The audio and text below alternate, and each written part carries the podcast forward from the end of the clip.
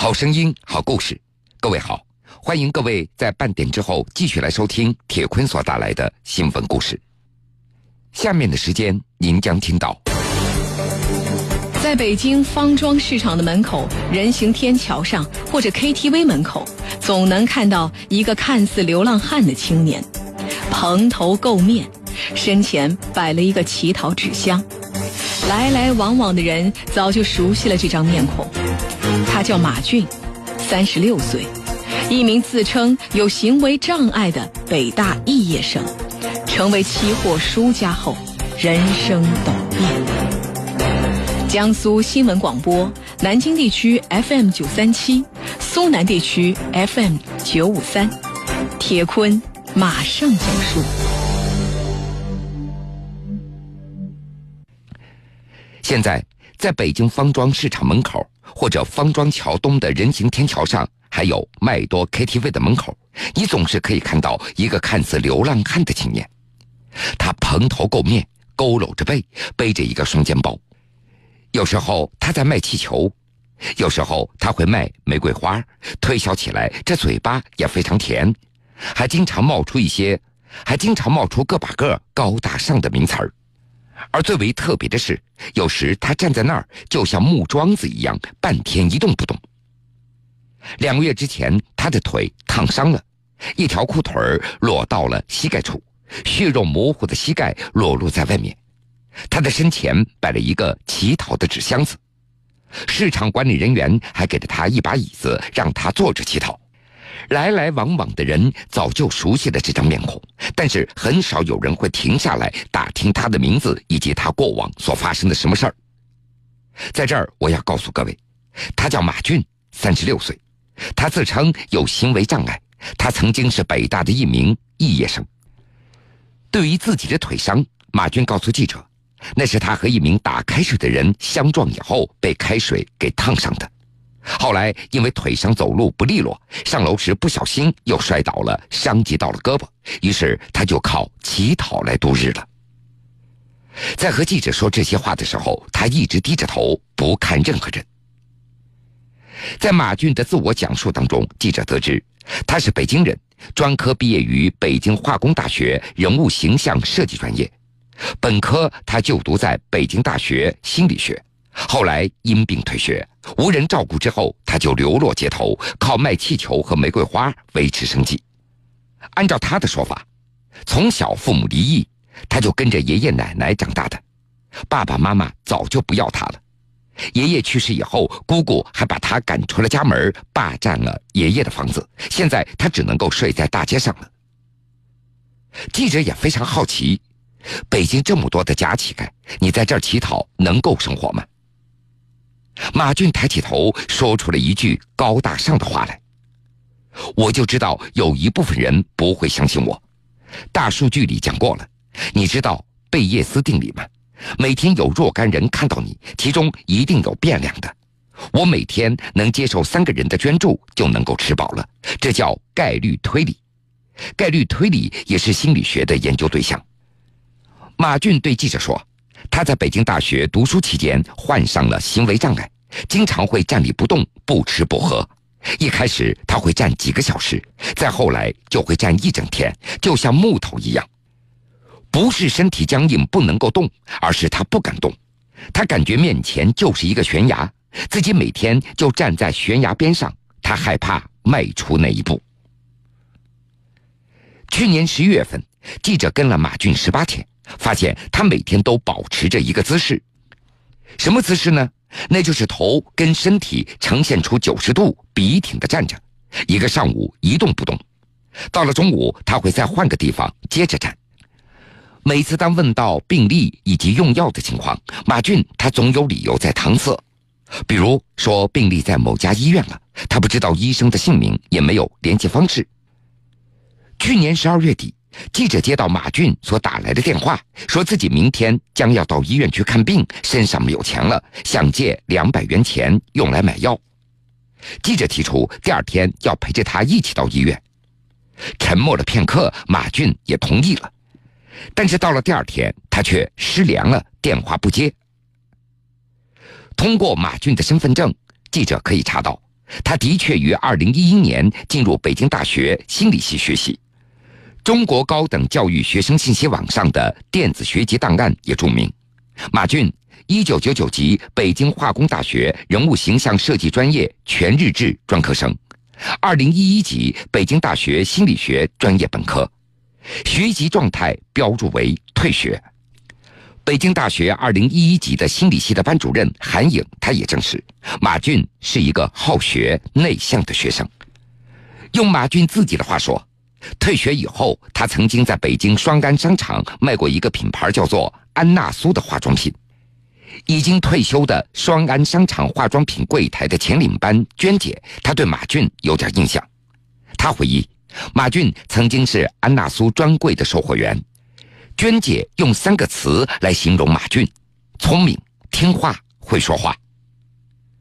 方庄市场鲜花摊位的老板朱红霞待人非常热情。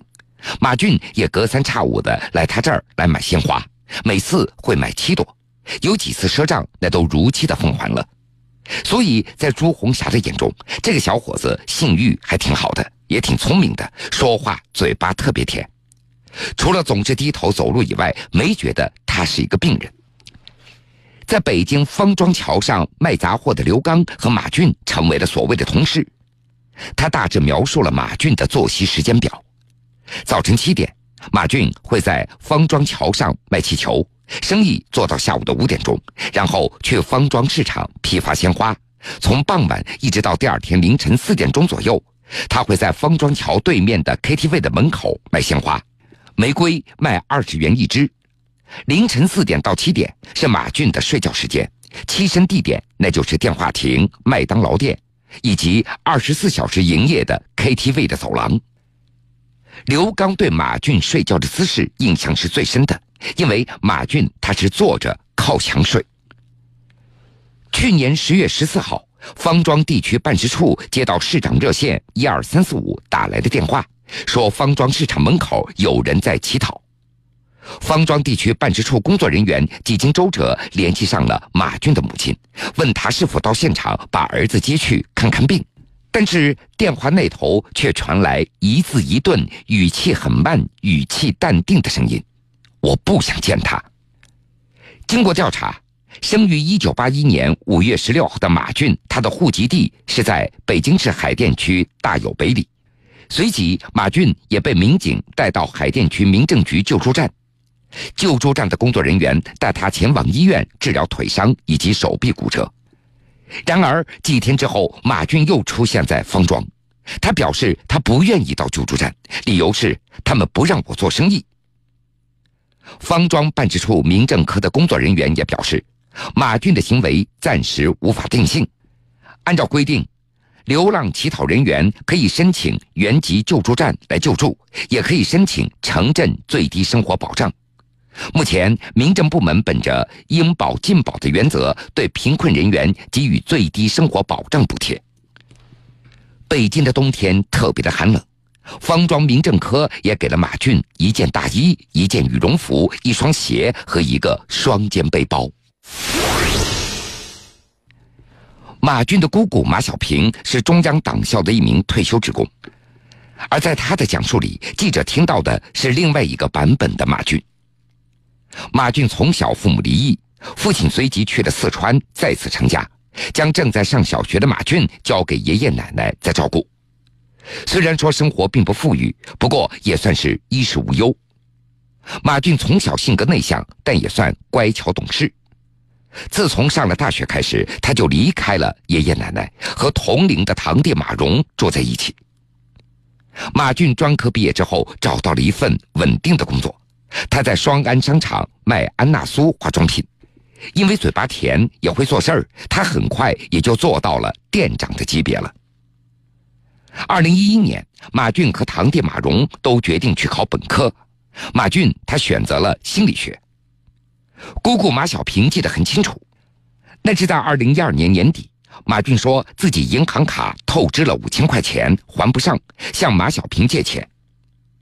从这之后的几个月里，马俊陆陆续续借了五次，有欠条的那就有六点九万元，加上向马小平的儿子，也就是马俊的堂弟马荣所借的钱，差不多总共有十万左右了。一直到现在，姑姑马小平都留着一些借据，上面那都有马俊的签名。最近一次借款的时间，那是在二零一三年五月份，金额是两千五百元。姑姑马小平回忆，这个侄子每次借钱都会附带一句话：“你不要问，知道的越少，对你越安全，否则他们会要我的命的。”后来，马小平从儿子那儿才得知，马俊在做期货。二零一三年年底，马俊也不知道第几次跟姑姑借钱了，而这次借钱跟以往有所不同，不是千八百，而是要借二十万元。当时马俊告诉姑姑，说自己赌期货赔掉了，借了高利贷，一共欠下了四十万元，希望姑姑能够帮忙，并且说自己愿意放弃爷爷奶奶的遗产。这可不是一个小数目了。姑姑马小平随即就给马俊的妈妈打电话询问具体的情况。在电话里，马俊的妈妈恳请姑姑马小平能够帮一帮马俊，并且说自己为了给儿子补窟窿，已经把房子都卖掉了。根据马小平所提供的电话，记者又联系了马俊的妈妈侯女士。侯女士只是对记者说：“我每个月都给他钱让他租房，我现在不想再提他了，我也没有精力照顾他了。”随即挂掉了电话，此后一直处于无人接听的状态。马俊的父亲马小兵从四川返回北京以后，和马俊的姑姑马小平一同住在马俊的爷爷所留下来的房子里。马小兵说：“他刚刚与第二任妻子离婚，净身出户回到了北京，现在靠养老金在维持生活，所以他也无力照顾马俊了。”在采访结束的时候，姑姑马小平特地对记者嘱咐了一句：“我们只能够寄希望组织来挽救马俊了。如果组织出面，让马俊的钱不要再用到歪道上，他能够好好生活的话，我们还愿意出钱帮帮他。毕竟我们都是看着他长大的。”在北京方庄市场的门口、人行天桥上或者 KTV 门口，总能看到一个看似流浪汉的青年，蓬头垢面，身前摆了一个乞讨纸箱。来来往往的人早就熟悉了这张面孔。他叫马俊，三十六岁，一名自称有行为障碍的北大肄业生。成为期货输家后，人生陡。江苏新闻广播，南京地区 FM 九三七，苏南地区 FM 九五三，铁坤正在讲述。去年十二月二十三号，北京起了大风，记者在方庄市场二楼一个拐角处找到了正在睡觉的马俊。马俊双眼半睁着，睡意朦胧地对记者说：“我最近感觉很累，天冷了，我懒得出去站着了。”还没有交谈几句，马俊就面露惊讶。没有想到，作为记者，你了解的这么多。其实我并不想隐瞒什么。马俊低着头，手里摩擦着手机的后壳，对记者讲述了自己的经历。二零零八年，一个很偶然的机会，我接触到外汇期货，后来进了外汇期货的培训班，学会基本操作以后，投了一部分钱尝试去做。第一次只是一百美元，做空了就再投一百美元，一点点的就做大了。期货投资分贵重金属、畜牧产品、燃油等不同种类，我做的是外汇期货，主要是美元兑欧元。二零一二年，期货越做越大，我需要时刻关注动态，所以我的作息要跟欧美时间同步。我白天上班，晚上还要看盘。看到吃不消了，我就辞去工作，专心在家里做期货。很多人把做期货投资叫做赌期货，那是外行人的称呼。我做的是一比一百赔率的外汇期货，依据杠杆原理买进卖出，可以做涨也可以做跌。因为外汇期货那是小数点后四五位的变化，如果没有杠杆原理，资金量小的话，那是玩不转的。期货市场很难预测，一定要很深入的研究。想盈利一两次容易，想长久盈利那就困难了。记者打断他的话：“你一共赔了多少？几百万吧？借了高利贷？我妈的房子卖了三百万，都给我补窟窿了。现在我还欠十几万，每个月要还两三万。我妈每个月要给我打九千元，我自己再挣一点。围观的方庄市场的工作人员这个时候也开口了：“你妈给你这么多钱，你现在怎么还过成这个样子呢？”马俊苦笑了一下：“我都还债了，命重要啊。”马俊在讲述的时候，他的语调一直低沉平缓。但是，当围观的人对赔了几百万元表示惊讶的时候，马俊突然情绪激动，提高了嗓门。可能对于现在的我，对于这里的小商户们来说，几百万那是一个天文数字；但是对于期货市场，几百万真的是太少了。功夫足球电影当中有这样的一句台词：“我分分钟几百万、几千万的生意，我会跟你去踢球吗？”其实，在期货市场，分分钟几百万、几千万的交易，那是非常常见的。只要做期货，钱那就不是钱了，就是几个数字加几个零而已了。最后，记者和马俊有这样的几句对话：债还完了，你将来有什么打算？我想开个店卖化妆品，实体店也好，网店也好，都可以。那你还做期货吗？做。我爱这个。马俊起身，马俊起身，望了望窗外，他的回答没有丝毫的犹豫。当我走在这里的每一条街道，我的心似。